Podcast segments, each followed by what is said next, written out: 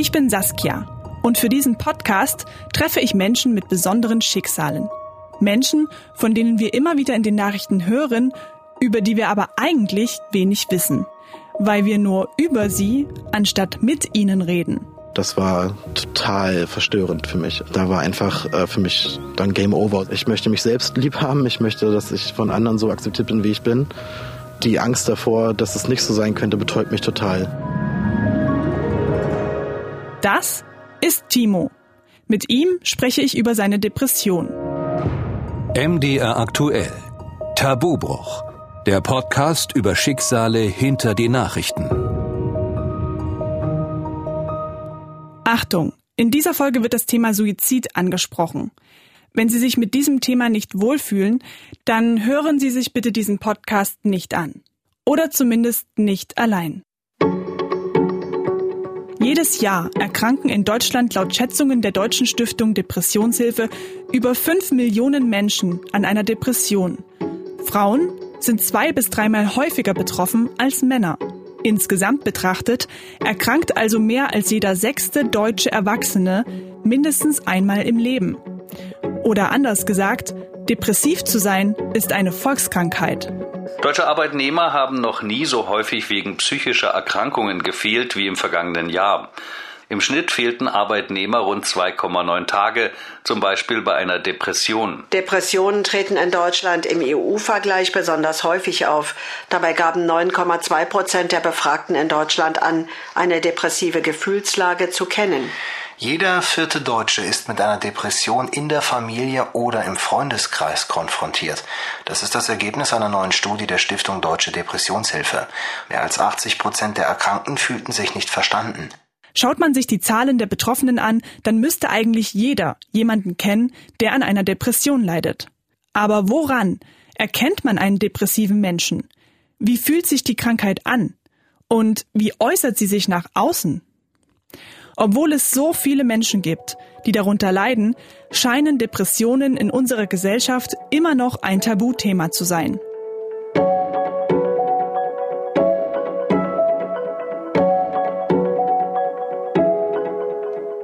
Für meinen Gesprächspartner Timo ist seine Depression kein Tabuthema. Er geht damit offen um und hat mich damit sehr überrascht. Timo ist ein ehemaliger Kommilitone von mir. Er ist, wie ich, 25 Jahre alt, ein ziemlicher Witzbold, ein Typ, der auf Menschen zugeht und alle zum Lachen bringt. Damals wie heute.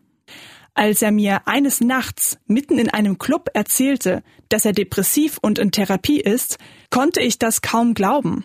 Und noch überraschter war ich, als ich erfuhr, dass er schon seit seiner Teenagerzeit psychische Probleme hat. Damals wusste er aber noch nicht, was mit ihm los ist. Welches Erlebnis ihn so früh aus der Bahn warf, warum er sich seiner Mutter nicht anvertraute und wie er heute sein Leben in den Griff bekommen will. Darüber spricht er mit mir. An seinem Lieblingsort. Ich habe auch, um das Thema jetzt schon anzuschneiden, als ich äh, in Therapie gegangen bin, habe ich auch gleichzeitig angefangen, hier in dem Fußballverein mehr zu machen. Und deswegen sitzen wir gerade an einem Fußballplatz, an dem ich jetzt auch theoretisch eine halbe Stunde Training hätte, aber das lasse ich heute dann mal für das Interview sausen. Man hört gar nicht so viel von dem Fußballspiel. Scheiße, jetzt.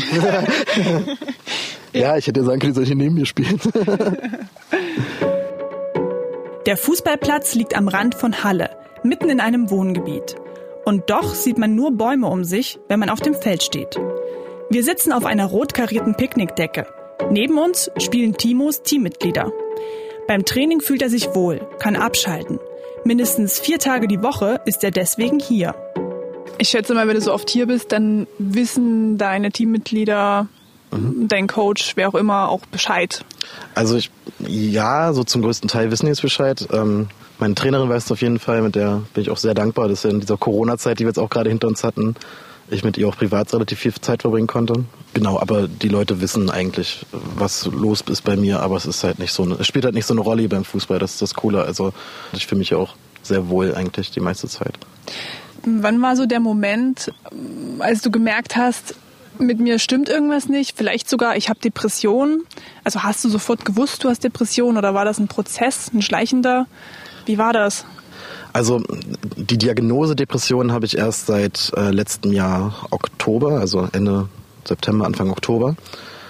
Aber dass mit mir etwas nicht stimmt, in Anführungsstrichen, ähm, das weiß ich eigentlich schon länger. Also ich hatte sehr schlimme Phasen in meinem Leben schon vor zehn Jahren eigentlich und habe das damals irgendwie ohne Hilfe an Anspruch zu nehmen hinter mich bringen können, dachte ich zumindest.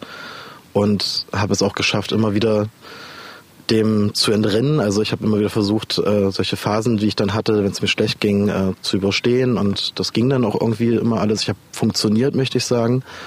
Der Kopf ist so ein bisschen wie so ein Kühlschrank, wo man ganz viele Emotionen reinpackt. Und irgendwann kriegt man diesen Kühlschrank nicht mehr zu. Oder wenn man das nächste reinpacken will, dann kommt dieser ganze Scheiß, den man jahrelang gelagert hat, entgegen. Ich habe dann letztes Jahr halt diesen Kühlschrank mal aufgemacht, wollte was reinpacken und da kam mir alles entgegen und es hat so über Jahre da einfach gegammelt und war viel schlimmer, als es vielleicht damals hätte sein können. Das hat mich einfach erschlagen so. Und Was war das für eine Situation? War das so ein, so ein ganz bestimmter Moment, an dem du dich immer wieder zurückerinnerst? Oder war das auch eher, ein, ich sage jetzt mal, eine Zeitperiode? Mhm.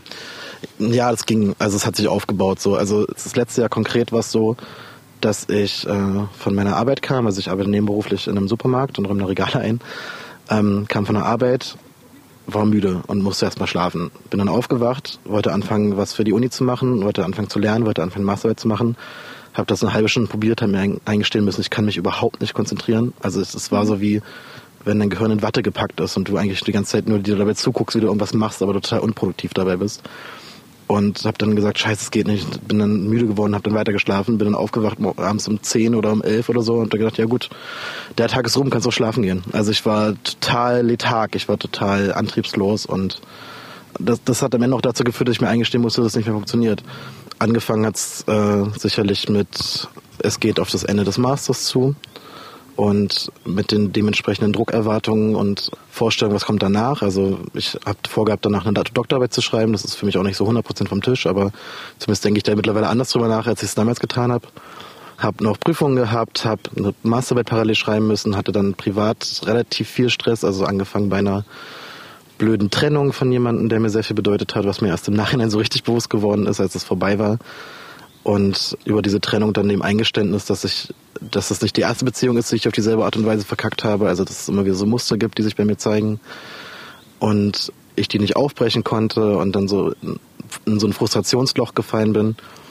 Und dann darüber, über so Druck, der von da kam, Druck, den ich mir selber gemacht habe, Druck, der aus der Uni kam, Druck, den, den mein Kopf sich mit Sicherheit auch zum Teil eingebildet hat oder der so, so einfach psychisch bedingt war hatte ich dann angefangen, Panikattacken zu entwickeln und habe mich dann irgendwann, bevor ich in eine Situation komme, wo ich sage, okay, ich, ich bestehe hier die Masterarbeit nicht, ich kriege das nicht hin und ich bestehe die Prüfung nicht, werde vielleicht exmatrikuliert und, und bevor ich das habe erleben müssen, habe ich die Reißleine für mich gezogen und habe gesagt, ich suche mir jetzt Hilfe und bin dann zunächst zu einer ähm, Psychosozialberatung von der Universität gegangen hatte dort so eine Stunde irgendwie äh, kostenlos mitgemacht und sie hat die Frau dort hat mich befragt, wie es mir geht und was denn Probleme sind. Und dann hat sie so gesagt, ja, ich glaube, ich kann Ihnen nicht helfen, Sie müssen sich professionelle Hilfe mhm. suchen. Und das war dann das so. man noch gern. Ja, das war so, oh Gott, was, was stimmt nicht mit mir? Und dann hat sie mir aber trotzdem sehr gut weitergeholfen, indem sie mir eine Liste hat ausgedruckt von einem Psychologen hier im Umkreis in mhm. Halle und habe dann rumtelefoniert und bin sehr, sehr oft natürlich nicht durchgekommen, bin, habe auch sehr oft die Aussage bekommen, ja, nee, das können Sie vergessen, im nächsten halben Jahr wird das nichts und hatte dann Gott sei Dank das Glück, bei meiner jetzigen Psychologin ganz kurzfristig einen äh, Platz gefunden zu haben beziehungsweise einen Termin bekommen zu haben. Dort habe ich mich vorgestellt und sie hat dann eine Diagnose gestellt, die hieß dann Depression und hat mich prüfungsunfähig geschrieben, sodass ich von den Prüfungen zurücktreten konnte, ohne Konsequenzen erstmal.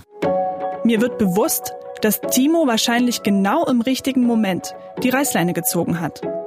Während ich ihm zuhöre, denke ich immer wieder, dass ich eigentlich ein anderes Verhalten von einem Menschen mit Depression erwarten würde. Timo wirkt echt alles andere als depressiv. Er redet wie ein Wasserfall, macht Witze und lacht selbst bei Sätzen, bei denen mir nicht zum Lachen wäre. Mittlerweile geht er einmal in der Woche zu seinen Therapiesitzungen. Medikamente muss er bisher nicht nehmen. Bis die Therapie richtig anfing, hatte er fast ein halbes Jahr in größeren Abständen Vorgespräche. An das erste kann er sich noch genau erinnern. Du sitzt da eine Stunde, erzählst, was deine Probleme sind. Die Therapeutin fragt eigentlich so mehr oder weniger Symptome ab, so ein bisschen auch. Und du gehst da raus nach der Stunde und du hast so eine Diagnose, die dann so drei Buchstaben sind. Und dann dachte ich so, ja, okay, wenn es so einfach ist, dann, dann, dann gibt es ja vielleicht auch noch Hoffnung. So. Also Was sind das so für Symptome, die da abgefragt werden? Zum Beispiel halt Panikattacken, also wie sich die äußern, ob es körperliche Beschwerden gibt, auch zum Beispiel, ob es Beschwerden mit der Libido gibt, wird auch abgefragt, oder ob es zu sozialer Isolierung neigt, ob man übermäßigen Alkohol- oder Drogenkonsum äh, praktiziert, ob man oft weint, ob man körperliche Beschwerden hat im Sinne von Schmerzen und so weiter, also all sowas. Diese Vorgespräche haben beinhaltet, dass ich äh, halt, wie ich vorhin gesagt habe, Biografie abkläre, dass ich so einzelne Sachen schon mal ansprechen kann, die mich jetzt gerade beschäftigen. Ich musste einen Situationsbericht einreichen. Also wie fühle ich mich gerade? Ich habe da viel zu viel geschrieben tatsächlich. Also ich habe da so sechs Seiten Fließtext abgegeben. Die Therapeutin hat mich angeguckt, so äh, Sechs Seiten. So, so, ja, und das war schon gekürzt. Okay. Aber das hat auch, das hat auch total, äh, psychisch hat das auch Sinn gemacht, dass ich das gemacht habe. Im Nachhinein ist mir das aufgefallen, weil ich habe diese Angst gehabt, dass ich nicht verstanden werde. Und gewollt, also gefordert im Sinne von, äh, das hätte sie erwartet, wäre so eine Seite gewesen. Vielleicht, mit ein paar Stichpunkten eigentlich drauf. Und, ich, und das war so die erste Stunde, die erste halbe Stunde haben wir uns darüber unterhalten, so, warum haben sie denn so viel gemacht? Und ich so, ich, ich, ich habe mich total in eine Ecke gedrängt gefühlt und habe dann gesagt, ja, okay, naja, ich wollte halt, dass das und das nicht zu kurz kommt und ich wollte halt, dass das verstanden wird und so. Und in diesen Vorgesprächen und dann in den ersten zwei Therapiestunden ging es fast nur darum, diese sechs Seiten auf die auf den Kern zu erforsten so ein bisschen und mhm. immer wieder auf einen anderen Ansatz zu kommen. Und was war dann der Kern? Der Kern ist tatsächlich einfach, dass dieses stumpfe, ich muss Gefühle, ich lasse Gefühle nicht zu. Und aufgrund dessen entstehen ganz, ganz viele Folgeprobleme in Beziehungen, in, in Drucksituationen, in Situationen, wo ich das Gefühl habe, ich verpasse was, wenn ich da nicht hingehe. Und so, das sind alles, oder in Situationen, wo ich dann wo ich dann in eine Bar gehe und Bier trinke und mit Freunden mich treffe, weil ich zu Hause nicht allein sein kann. Das ist alles Abwehrmechanismen, alles Abwehrstrategien. Und die haben wahrscheinlich momentan stand jetzt die Ursache für mich, dass ich die Gefühle nicht richtig zulasse und deswegen nicht in der Lage bin, die richtig zu verarbeiten und mir deswegen andere Mechanismen suchen muss, um mit ihnen klarzukommen. Gefühle zulassen. Das klingt für mich ziemlich einfach. Wütend, traurig, euphorisch, verliebt oder einfach gut gelaunt sein, völlig normal. Für mich. Timo lernt das erst jetzt, mit 25, das erste Mal in seinem Leben.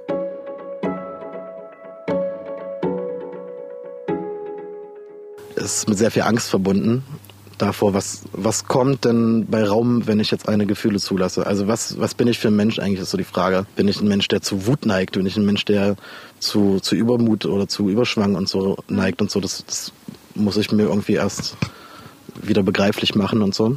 Und wenn ich jetzt, ich habe immer das Gefühl, wenn ich anfange, so einzelne Emotionen rauszulassen, habe ich Angst, was danach noch hinterherkommt. Ging es dir dann besser, als du wusstest, was der Kern ist? Zumindest, na, bess ja, besser. Oder was hat das mit dir gemacht, das zu wissen?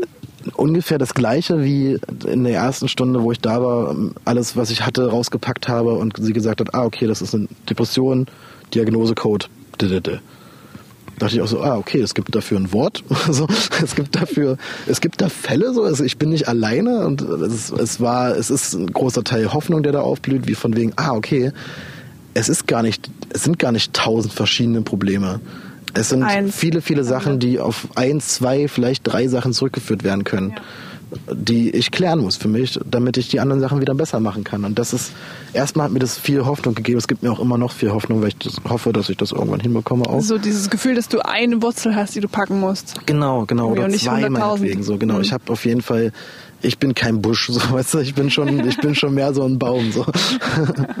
ja, um es blöd zu sagen. Aber ja, es gibt, es gibt halt ein, zwei Sachen und nicht tausend. Das hat total, das hat für mich tatsächlich ein bisschen Druck rausgenommen.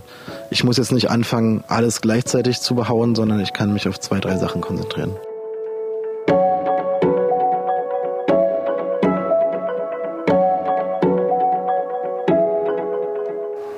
Hast du dein Umfeld involviert in diesem Prozess? Also wissen die meisten deiner Freunde, dass du in Therapie bist? Hast du es eher verheimlicht oder super offensiv? Die meisten Leute, die gerade die aus meinem engeren Kreis wussten das so. Es gab schon ein paar Überwindungsmomente, gerade was Familie anging und so Freunde, die jetzt nicht so eng in meinem Umfeld involviert sind.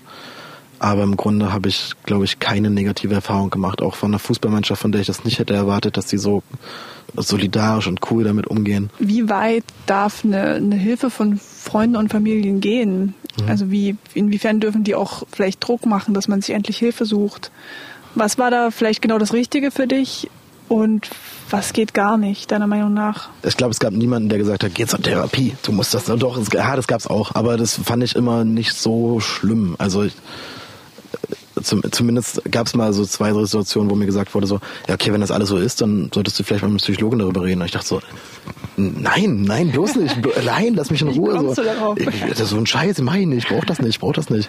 Ha, hätte ich gebraucht. Also, aber, aber bei den meisten Leuten ist es ja eher so, beziehungsweise bei den meisten Freunden von mir ist es so, dass wir über Probleme reden und ich rede dann nicht nur über meine Probleme, sondern wir reden dann über Probleme, die wir beide haben. so Und dann ist es eher so, dass man sich verstandener fühlt. Und das hat mir geholfen. Aber ich will nicht sagen, dass es das Beste ist, was ich hätte tun können. Das Beste wäre schon gewesen zu sagen, okay, ja, das hilft mir zum einen, aber ich hätte mir parallel dazu auch mal jemanden suchen sollen, den es auch wirklich professionell äh, handhaben kann. So.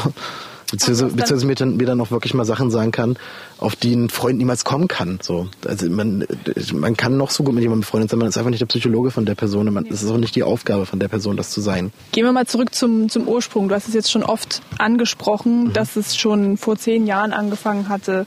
Was ist damals gewesen? Also richtig angefangen hat es, glaube ich, mit 14, aber mit 13 gab es schon so die ersten Anfänge tatsächlich. Also ich war eigentlich viel zu jung dafür und habe mich deswegen dadurch fertig gemacht. So. Und ganz konkret war das damals, was mir wahrscheinlich richtig den Boden und den Füßen weggezogen hat, war eine Situation mit einem Freund meiner Schwester eigentlich. Der war äh, homosexuell und der hatte sich in mich verliebt gehabt zu der Zeit. Und ich war äh, damals wie heute nicht homosexuell und habe das halt nicht erwidern können und habe eigentlich gehofft, dass es damit durch ist, aber es war damit überhaupt nicht durch. Der äh, Typ war selbst sehr suizidal zum Teil, war stark depressiv und hat seine Probleme total auf mich projiziert. Also ich war für ihn so ein Symbolbild dafür, was bei ihm schlecht läuft, glaube ich. Und das war halt zu viel für so einen 14-Jährigen dann damals. Und ich habe dann immer das Gefühl gehabt, dass ich, dass ich mit meinem Verhalten für sein Leben verantwortlich bin und habe seitdem, glaube ich, einen Knacks weg, was so Beziehungen generell angeht und auch was äh, Verantwortung für jemanden übernehmen angeht. Und der hat äh, mir Briefe hinterlassen, der hat mir Bilder geschickt, wie er sich meinen Namen eingeritzt hat in seinen Arm, mehrfach sogar.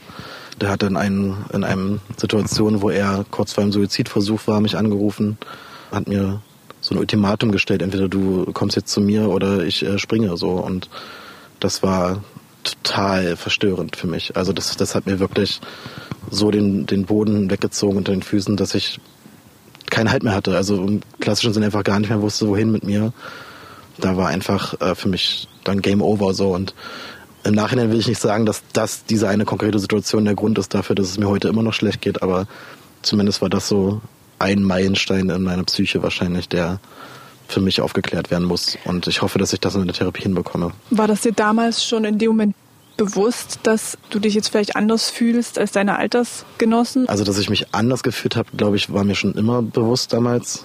Aber was es ist, war ich nicht so richtig sicher ja. wahrscheinlich. Ähm, also ich war schon oft sehr launisch, ich war oft sehr traurig auch und ich war oft halt dieses, was ich beschrieben habe vorhin, dieses Letharge und dieses Flatline-mäßige und dieses, ich leg mich in Watte und alles um, mir, alles um mich herum findet nicht statt, aber ich nehme das wahr und ich habe dann auch angefangen, wahrscheinlich Rollen zu spielen. So, ich habe dann die Rolle vom Klassenclown gespielt. Also ich habe immer einen sehr guten Humor gehabt und habe, glaube ich, versucht, darüber Erwartungen zu erfüllen auch und habe dann halt diese Rolle immer weiter gespielt und immer besser gespielt und irgendwann mir selbst wahrscheinlich auch vorgemacht, dass alles gut wäre. Aber im Endeffekt ist, wusste ich immer, dass es Rollen sind, eigentlich auch im Rückblick weiß ich. Und damals wusste ich das auch schon. Ich vermute mal, so typisch 14-Jähriger, einem Erwachsenen hast du es wahrscheinlich nicht gesagt, wie es dir geht, oder? Nein. Sondern nur denjenigen, die auch in dem Moment Nein, das hatte, halt nichts machen konnten. Ne? Mhm. Das hatte auch verschiedene Gründe. Zum einen, dass ich also ich liebe meine Familie, aber ich habe da nie dieses Verhältnis zu gehabt, so dass ich mit meinem Problem zu meiner Mutter gehe oder so. Zu meinen, also ich habe einen Vater und einen Stiefvater und mit beiden habe ich kein besonders gutes Verhältnis. Aber ich habe aufgrund dessen und aufgrund, dass ich meine Mutter irgendwie auch nicht überfordern wollte mit Sachen, weil ich meine Mutter mal sehr bewundert habe dafür, dass sie es geschafft hat, obwohl wir nicht die reichsten Leute waren, nicht irgendwie besonders viel hatten und so, uns sehr gut durchzubekommen, ohne dass wir davon viel mitbekommen haben, also uns sehr viel ermöglicht hat. Und ich hatte immer das Gefühl, undankbar zu sein, wenn ich dann sage, mir geht's eigentlich schlecht, glaube ich. Oh, der Gedanke ist, glaube ich, gerade neu. Verstehe. So, der ja, macht, so also äh, ähm, ergibt Sinn, ja, dass man so die, die eigene Mutter schützen möchte auch. Ja. Ja, da muss ich, den muss ich nachher mal aufschreiben, den Gedanken. wieder lacht Timo und wieder ertappe ich mich dabei, überrascht zu sein. Wie kann jemand mit Depressionen permanent so gut gelaunt sein? Oder ist das nur Fassade? Ich gebe das nur ungern zu, aber auch in meinem Kopf haben sich Klischees festgesetzt. Depressive Menschen müssen mit so einigen Vorteilen leben. Das habe ich auch auf der Straße erfahren. In Vorbereitung auf das Gespräch mit Timo bin ich nämlich durch die Stadt gegangen und wollte Folgendes wissen. Wie verhält sich ein Mensch mit Depression? Ich würde sagen, häufig unauffällig und versuchen es zu verstecken vor anderen. Das halt nicht zu zeigen, dass sie eigentlich im Innersten tief traurig sind oder Probleme haben. Ich glaube, ein Mensch, der Depression hat, kann nicht so, wie er möchte. Und das kann so weit gehen, dass er irgendwann gar nicht mehr weiß, wie er möchte. Wie äußert sich das im Verhalten? Ja, von außen betrachtet äh, würde ich sagen, sind Menschen mit Depressionen weniger aktiv. Also ich hatte eine Freundin, die Depression hat. Mir ist aufgefallen, dass sie sehr ruhig sind, nicht mehr mit jemandem sprechen, sehr in sich gekehrt. Also sehr viel schreiben, so in Bücher schreiben, auf Internetseiten wie Twitter oder so, mit fremden Personen schreiben, die dasselbe haben und sich dann sehr unterstützen. Viel schreiben, aber in Wirklichkeit nicht viel reden? Genau. Also vor allen Dingen auch mit den Menschen, die es selber haben. Und gegenüber anderen? Also gegenüber anderen ist es halt echt sehr ruhig, ist mir so aufgefallen. Also sie sprechen halt überhaupt nicht mehr, sind halt eigentlich nur noch anwesend körperlich, aber ich denke mal geistig jetzt in sich gekehrt. Also ich würde denken, dass ich es äh, nicht hundertprozentig erkennen kann. Gibt zum Beispiel einen ganz bekannten Eishockeyspieler, Konstantin Braun von Eisbären Berlin. Immer cool drauf, immer gut gelaunt in jedem Interview, auf allen Feiern immer da gewesen. Musste zweimal aussetzen wegen Depression. Hätte ich als Außenstehender niemals erkennen können. Und ich meine, also ich, ich könnte es ich könnte nicht festmachen und jemand jemand, der introvertiert ist, muss ja nicht gleich depressiv sein. Und jemand, deswegen das Beispiel mit äh, Konstantin Braun, der äh, sehr fröhlicher Mensch, aber trotzdem depressiv. Also deswegen, ich, ich kann es nicht festmachen, ich weiß ich nicht. Naja, wenn ich die Person kenne und sie ihr Verhalten extrem verändert, wenn sie vorher aufgeschlossen war und jetzt halt sehr in sich gekehrt ist, ruhig, nicht mehr so wirklich am Geschehen teilnimmt, zurückgezogen lebt. Dass Timo nach außen nicht dem Klischee eines Depressiven entspricht, haben wir schon geklärt. Aber wie ist das, wenn er alleine ist? Wenn er keine Phase hat, in der er es verdrängen kann, sondern in der es ihm einfach schlecht geht. Ich möchte wissen, was er dann wirklich denkt und tut. Ob die Gedanken wirklich so düster sind, ob er wirklich nur phlegmatisch dasitzt und die Decke anstarrt. Ich glaube, es gibt keine pauschale Antwort darauf. Es ist total unterschiedlich. Es gibt Tage, da ist das so, wie du es gerade beschrieben hast, dass ich zu Hause hänge, auf die Decke starre oder irgendeine Netflix-Serie laufen lasse oder Musik höre oder was weiß ich und zu nichts zu gebrauchen bin. Wahrscheinlich auch wieder in diese Phase verfalle, wo ich die ganze Zeit müde bin und dann viel schlafe und so. Oder es gibt halt, oder auch schlecht esse oder zu viel esse oder zu wenig esse. Es, all das gibt es.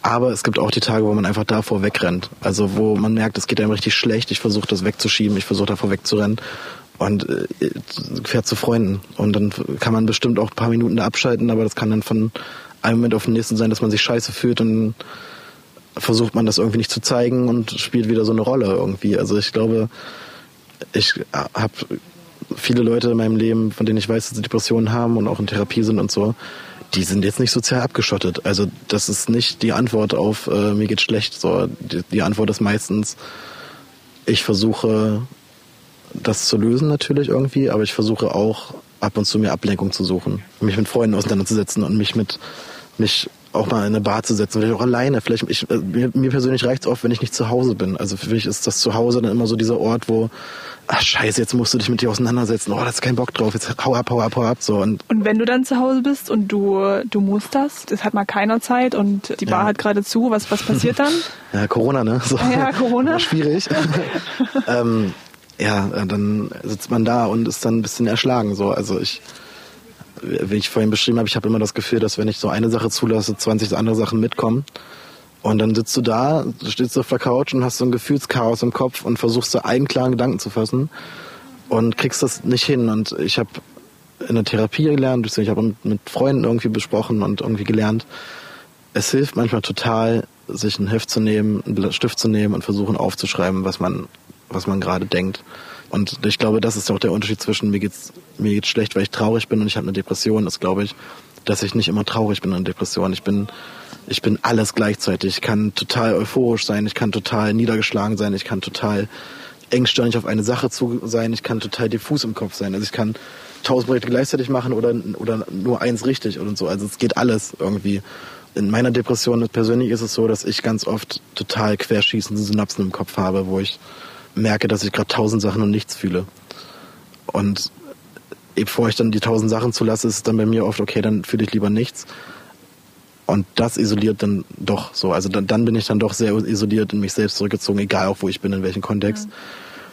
Aber wenn ich es schaffe, und das schaffe ich mittlerweile auch immer öfter, ein paar Sachen, die ich fühle, zumindest mal aufzuschreiben von diesen tausend Sachen, dann rationalisiere ich die und äh, dann kann ich damit umgehen, weil dann habe ich sie mal gelesen zumindest auch und nicht, nicht einmal so festgehalten. Einmal festgehalten, genau so. Äh, das kann auch was zu sein, was an dem, dem Tag passiert ist so. Das an dem Tag die hat einen Kumpel abgesagt und weil er krank ist oder so und du dachtest, oh fuck, ey, ich habe mich so gefreut auf dieses Treffen und jetzt geht's mir schlecht, weil vielleicht ist er gar nicht krank und vielleicht lügt er mich und vielleicht hasst er mich, vielleicht bin ich ein schlechter Mensch und dann schreibst du das mal auf, liest du durch und denkst so, du bist ein Vollidiot, bist du mehr nicht. Das kann man nicht steuern so. Also ich, wenn man traurig ist, ist man traurig, kann man heulen. Heulen ist total druckablassend. Ich weiß nicht, was man. Also ich habe noch kein probates Mittel gefunden, was ich machen kann, wenn ich tausend Sachen gleichzeitig fühle. Du, du fühlst auf der einen Seite hast das Gefühl, okay, mir geht's schlecht, ich habe Depression. Auf der anderen Seite so, ich will was machen, ich will was machen, ich will raus. Auf der anderen Seite so, ich will nicht raus, ich will zu Hause bleiben, lass mich in Ruhe. Und dann fühlst du wieder, nee, du musst jetzt was machen, Alter. Du musst jetzt irgendwie, du musst jetzt was tun, aktiv, damit du dein Leben in den Griff bekommst oder damit du, damit du hier aus dieser Situation erstmal, aus diesem Kontext erstmal mhm. rauskommst. Und dann der nächste äh, Engel oder Teufel auf der Schulter sagt dann wieder, nee, bleib zu Hause, ist doch alles scheiße, kannst du vergessen, spiel so aus dem Fenster, so ist doch scheiße. So ein Tauziehen-Team, was immer hin und her reißt und am Ende bleibt Total. man in der Mitte, weil jedes Team irgendwie gleich stark Total. ist. Total, bloß dass das, das, das sei ja nicht nur zwei Enden hat, sondern manchmal fünf. Was sind das so für Gedanken, die du da aufschreibst? Also du hast gerade schon ein Beispiel genannt, aber gibt es da auch ich, also auch wieder das Klischeebild von der mhm. Depression ist, glaube ich, dass die Gedanken sehr düster sind. Dass ich, das ist eben wirklich so, dass, wie man eben sagt, depressive mhm. Gedanken, mhm. ja. Ich persönlich neige dazu, tatsächlich eher die düsteren Gedanken aufzuschreiben und lese sie dann immer wieder durch die nächsten Tage und versuche die dann für mich zu klären. So. Und dieses, dieses Tauziehen, was ich gerade gesagt habe, ist auch zum Beispiel ein Gedanke, den ich mir mal aufgeschrieben habe. Dieses, ich habe immer das Gefühl, innerlich zerrissen zu sein in sechs verschiedene Richtungen. So. Gab es auch schon mal Gedanken, wo du im Nachhinein, wenn du das liest, denkst, wow, also das ist ähm, selbst für meine Verhältnisse ganz schön düster. Was, was war da mit mir los? Ja, total. Das sind dann vor allen Dingen so suizidale Gedanken. Also ich bin jetzt, ich bin nicht aktiv suizidgefährdet, aber ich glaube, jeder, der eine Depression hat, hat sich damit schon mal auseinandergesetzt so und es ist ganz oft dieses Gefühl von, okay, mein Gott, ich komme hier nicht raus. Also ich habe das jetzt probiert und das war jetzt ein netter Versuch, aber ich schaffe das sowieso nicht. Jetzt kannst du auch einen Schlussstrich ziehen so. Und wenn das ist natürlich ein total kranker Gedanke, weil mein Gott, ey, es, es gibt nichts danach. So, also ich, wenn ich das jetzt hier nicht schaffe, dann dann pff, war's das. Dann war's das, genau. Dann brauche ich nicht weitermachen. So, also dann dann es bringt das nichts. Also es lohnt sich immer zu kämpfen, Leute. So, ähm, zumindest denke ich das noch. So, vielleicht denke ich das in zehn Jahren noch anders. Aber so, keine Ahnung, weiß ich nicht. Hoffe es mal nicht. Hoffe es mal nicht, genau.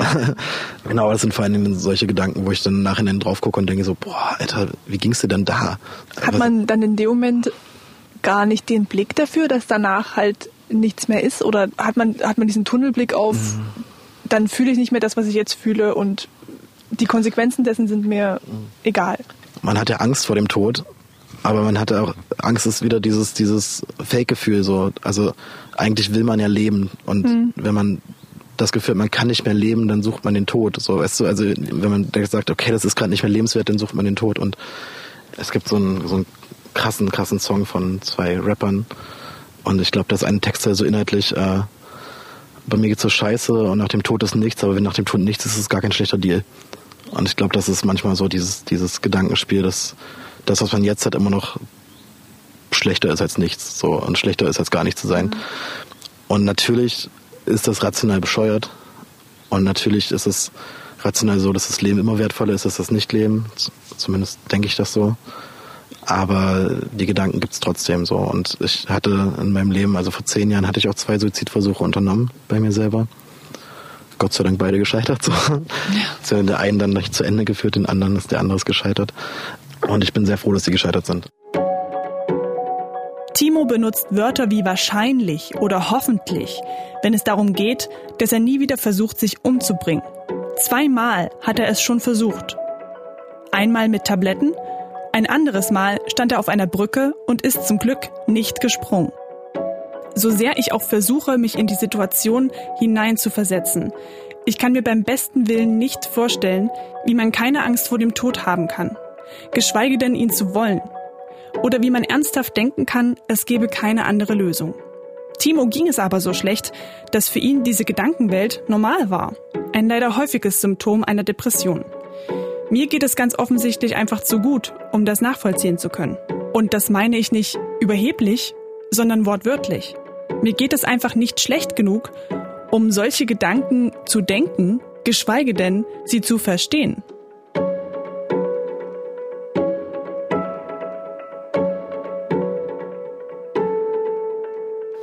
Hast du während der Phasen, wo es dir nicht so gut ging, auch mal versucht, deine Gefühle zu betäuben? Also ich sage jetzt mal in Form von Drogen, Alkohol, was auch immer.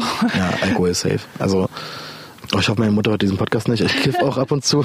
also, äh, ich ich habe ganz oft das Gefühl, dass also ich habe Probleme beim Einschlafen oft. Ich schlafe auch zur Zeit nicht so wirklich gut, so vor allem nicht durch da habe ich äh, die nicht sehr gesunde Methode ab und zu entwickelt, ab und zu mal einzukiffen haben, sondern besser zu schlafen. Das würde ich auch nicht empfehlen wollen, aber es ist halt auch ein Teil, was ich gemacht habe.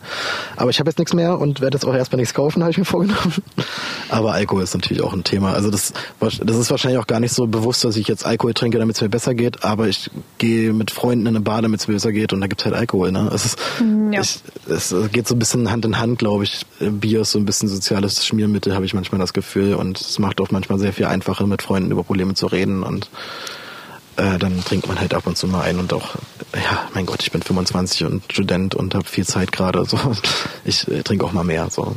Denkst du, da hat jeder, der eine Depression hat, irgendein Mittel seiner Wahl, um das ab und zu mal diesen Sturm ab und zu mal zu betäuben? Ja, es müssen auch gar nicht Drogen sein. Es kann ja auch, äh, es kann ein Buch sein. So, es kann auch ein Film sein, den man sich immer wieder anguckt und mhm. so. Das Schlafen. Schlafen, ja, das kann es genauso gut sein. Also ich glaube nicht, dass es da, dass es da Drogen für braucht, um im Grunde ist es ein Ablenkungsmittel, ne? also es ist ein Betäubungsmittel. So, äh, man ist nicht mehr bewusst mit sich selbst zusammen, glaube ich. Und das ist so das, was mir persönlich sehr schwer fällt, mir selbstbewusst hier zu sitzen und zu sagen, okay, jetzt geht's mal nur um mich. Und das kriege ich sehr selten hin und ich glaube, das geht vielen Leuten so. Aber ich glaube nicht, dass viele Leute deswegen eine Depression haben. So, ich denke, das eine bedingt das andere mit Sicherheit, aber es ist keine Voraussetzung. Timo lernt, dank seiner Therapie, mit der Krankheit umzugehen, Gefühle zuzulassen, Ängste abzubauen und Druck rauszunehmen. Der Fußballplatz, auf dem wir die ganze Zeit gesessen haben, ist dabei sein ständiger Begleiter. Sein zweites Zuhause, egal wie es ihm gerade geht. Mittlerweile ist er Co-Trainer seiner Mannschaft und hat damit eine Verpflichtung, die wichtig für seinen Alltag ist. Bevor ich mich von ihm und seinen Teammitgliedern verabschiede, stelle ich ihm aber noch eine letzte Frage. Am Schluss dieses Podcasts fragen wir immer, was wünschst du dir? Meinetwegen von der Gesellschaft, von der Politik, von Angehörigen, von dir selbst? Mhm. Puh, äh, konkret auf die Therapie bezogen wünsche ich mir, dass ich die Kraft aufbringe, das zu Ende zu machen, weil das natürlich jeden Tag eine Herausforderung für einen selbst ist. Und ich hoffe, da am Ende rauszugehen als, als jemand, der sehr viel besser mit sich im Reinen ist und sehr viel besser damit umgehen kann.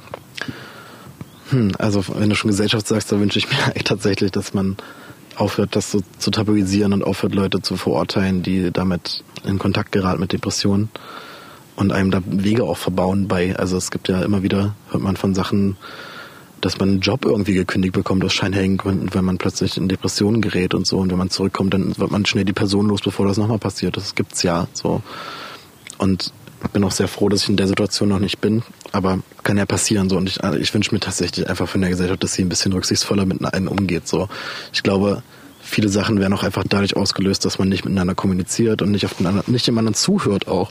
Man ist so auf sich selbst auch fixiert, glaube ich, dass man total den Blick für die andere Person verliert. So da hilft es, glaube ich, wenn man einfach wieder mal miteinander redet. Und ich versuche es dem anderen keinen Vorwurf etwas zu machen, was mich stört, sondern ich versuche mit ihm darüber zu reden, weil das lockert als eigentlich erst auf. Ich glaube, wenn ich jemanden einen Vorwurf mache, dann fange ich an zu ignorieren und dann fange ich an, das zu verdrängen auch.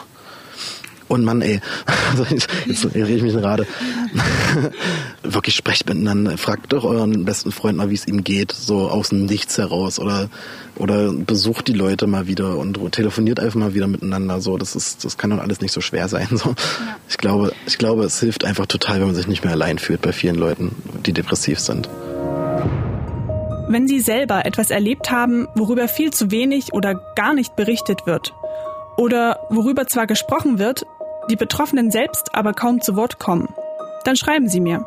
Auch gern anonym an tabubruch.mdraktuell.de. Ich freue mich über jede Nachricht. MDR aktuell. Tabubruch. Der Podcast über Schicksale hinter die Nachrichten.